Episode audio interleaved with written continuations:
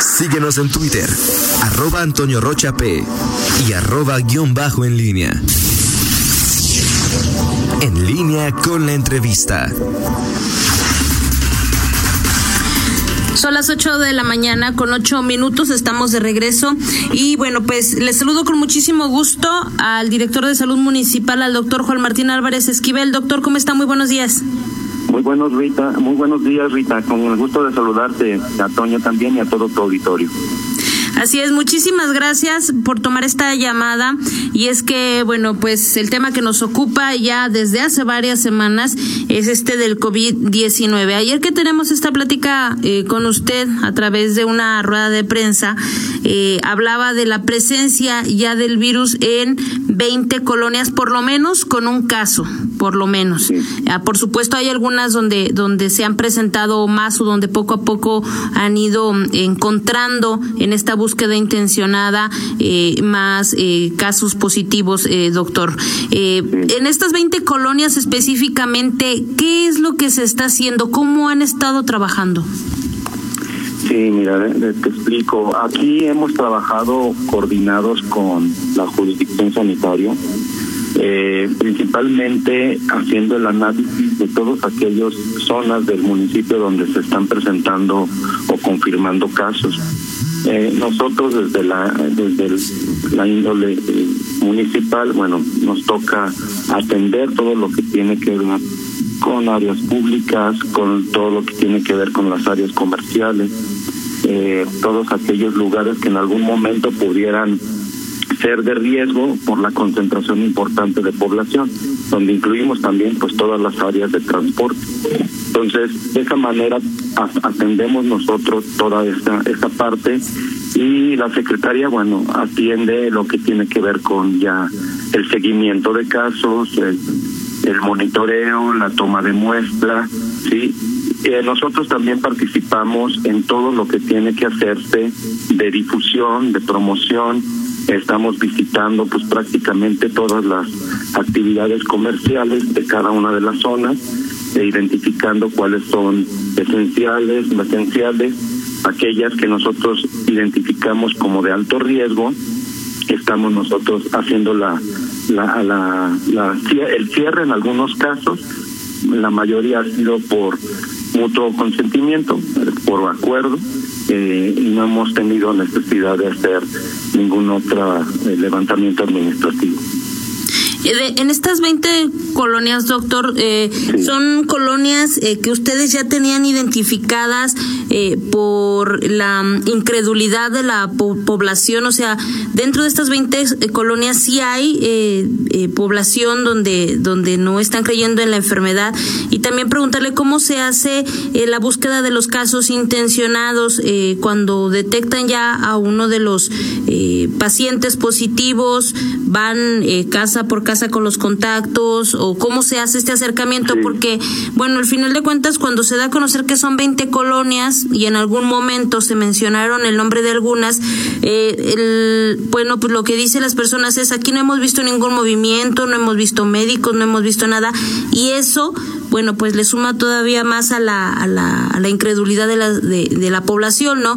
Eh, ¿Cómo están haciendo esto, doctor? Sí, mira, para poder saber qué colonias son las que se van a trabajar, eh, dependemos del monitoreo que Secretaría de Salud hace. Definitivamente ellos identifican casos por el laboratorio, casos que son confirmados, nos, nos informan en qué colonias, en qué zonas es donde están eh, apareciendo estos casos y hacemos un trabajo en coordinado eh, ellos se encargan de todo lo que tiene que ver el seguimiento prácticamente de búsqueda de casos. La manera de hacerlo es eh, informando a, las zonas donde ya están, eh, digamos, vamos a poner un ejemplo, la colonia El Retiro, por ejemplo. es un caso hipotético. En esta colonia identificamos que hay caso confirmado, entonces las brigadas, la Secretaría de Salud, acuden a esa, a colonia, identifican, eh, preguntan cuántos casos sintomáticos hay. Eh, eh, esto lo hacemos con la ayuda de desarrollo social, de trabajadoras sociales que están haciendo una visita domiciliaria y todos los casos que son sintomáticos son aquellos casos que están sujetos a seguimiento, se hace una toma de muestra y se determina pues si hay o no hay contagio. ¿Qué hacemos con los casos en particular? Cada caso tiene un número específico de contactos, ya sea intrafamiliares o externos. Nosotros damos el seguimiento, se da el seguimiento a cada uno de ellos y también se, se toma la muestra a todos los contactos. Esa es la manera que, que se, se trabaja para poder identificar eh, pues todos los casos que en algún momento pudieran dar positivo que estuvieron en contacto con el caso confirmado. Este eh, fin de semana hubo una colonia muy en particular por el exhorto que ustedes hacen eh, para que los habitantes de esta pues vayan a hacerse eh, la prueba de COVID-19. Es la colonia San Pedro de los Hernández, eh, doctor. en las demás colonias, en el resto de las colonias, cuando estamos hablando de 20 colonias, ¿harán también este exhorto o ya lo hicieron? ¿Se están yendo a hacer pruebas también los habitantes de esas colonias? Sí, de hecho ese mismo trabajo que se hizo en San Pedro se hace en otras colonias, como la zona de Chedeste también eh, se trabajó de esa manera.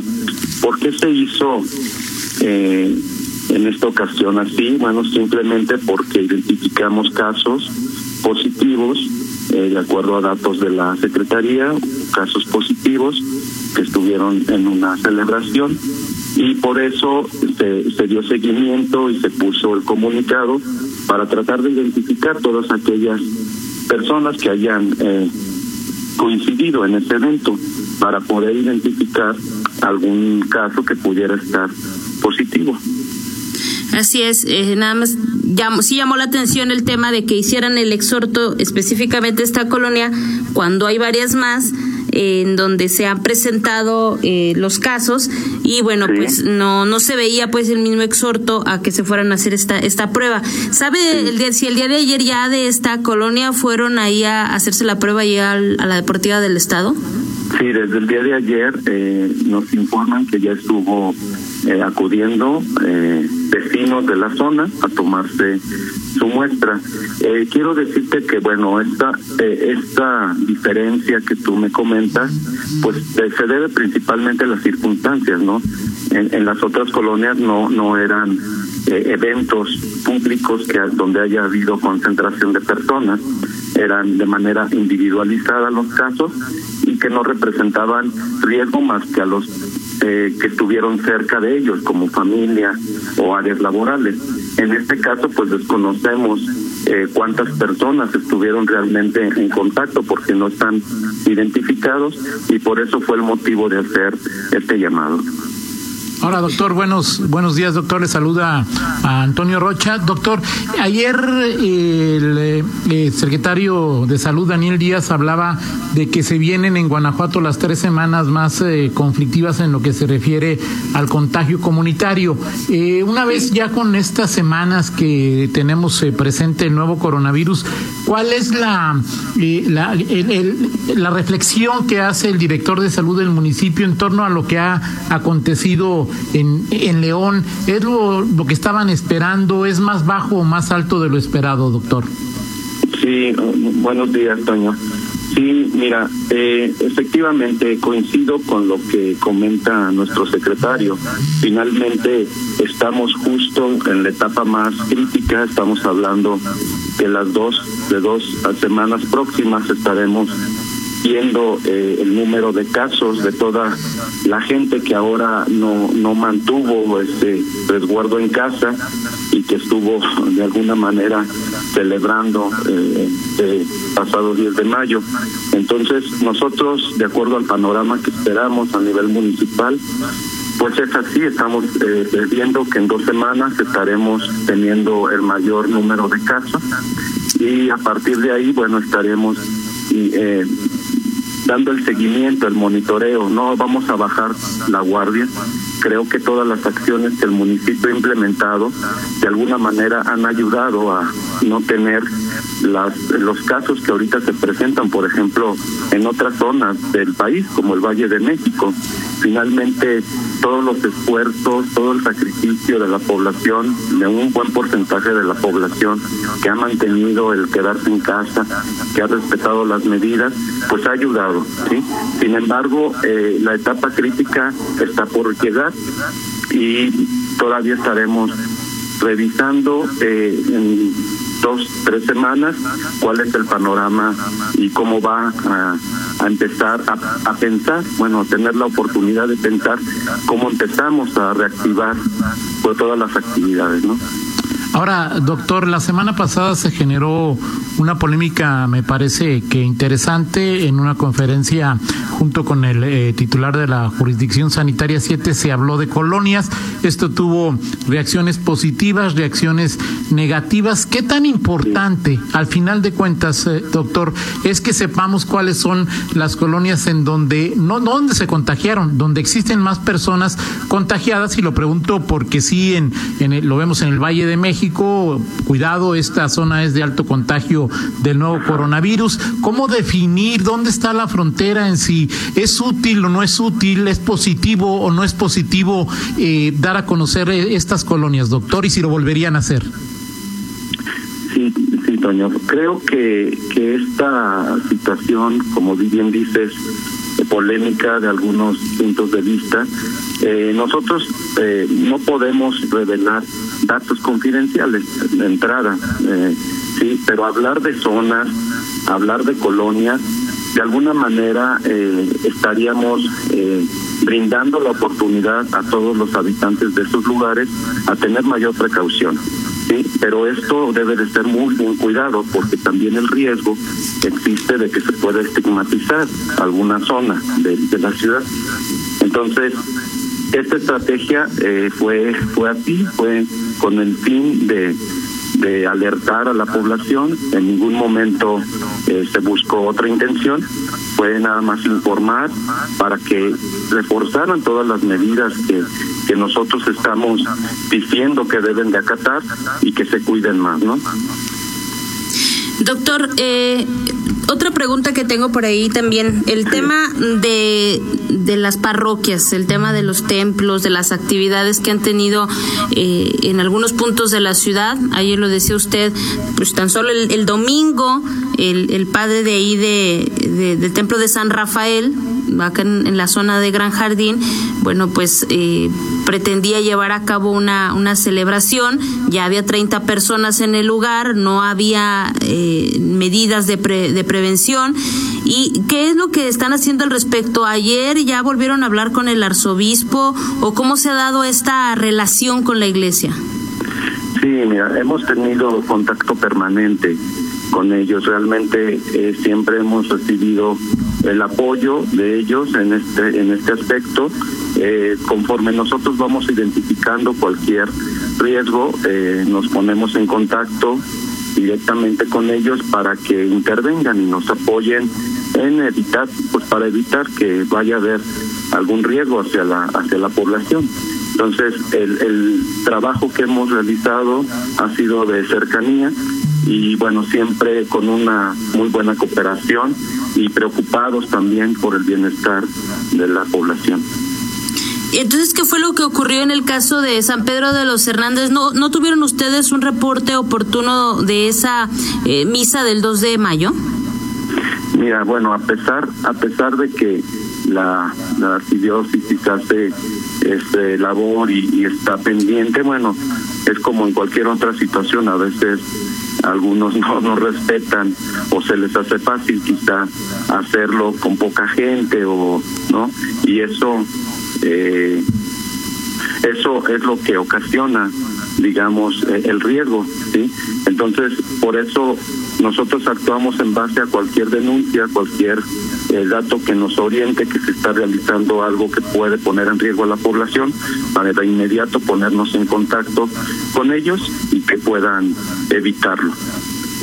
Eh, doctor, en el caso de, de, los comercios, de los giros no esenciales, tuvieron una operatividad intensa este fin de semana ustedes para evitar que operaran varios de ellos y, y bueno, algunos ya quedaron, digamos, de manera...